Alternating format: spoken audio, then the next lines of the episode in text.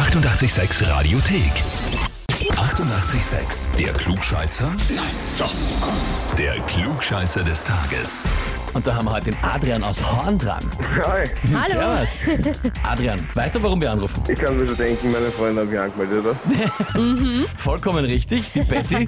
Und zwar zum Klugscheißer des Tages mit den Worten, ich möchte den Adrian zum Klugscheißer des Tages anmelden, weil vom Klimawandel bis zum Koltanabbau im Kongo mein Freund bei jeder Diskussion live dabei ist. Er hat zu allem eine Meinung und teilweise fundiertes Halbwissen. Adrian hat nicht nur das Potenzial zum Klugscheißer des Tages, sondern zum Klugscheißer des Jahrhunderts. Starke Worte.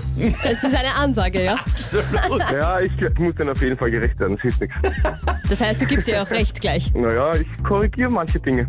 Ja, na gut. Ist ja noch nichts Schlechtes prinzipiell. Ja, wenn es zu oft wird, ich kenne das Problem, dann wird man unsympathisch für die anderen. Adrian, mir geht's genauso, kein Problem.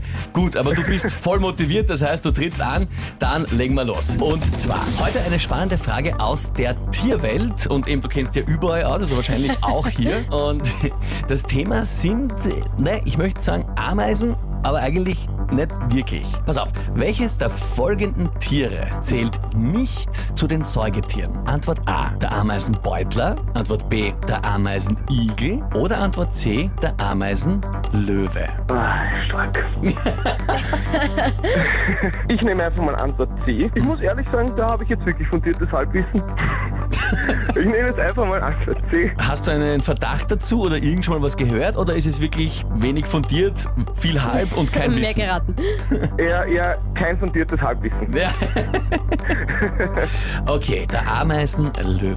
Ich muss ja sagen, ich hätte ehrlich gesagt von allen dreien nicht gewusst, dass es diese Viecher gibt. Na, ich auch nicht. Also Ich auch nicht, deswegen nehme ich Ja. das einfach mal. Was waren die anderen zwei nochmal? Ameisenbeutler und Ameisenigel. Hm, sehr spannend. Na gut, Antwort C, sagst du, Adrian. Ja, und es ist unfassbar. Ich glaube, die Betty wird sich ein bisschen ärgern, aber es ist vollkommen richtig. Ja! Weil das reibe ich jetzt so unter die Nase. Jeden Tag trinke ich aus einem Hefe. Sehr gut. Genau so soll es sein.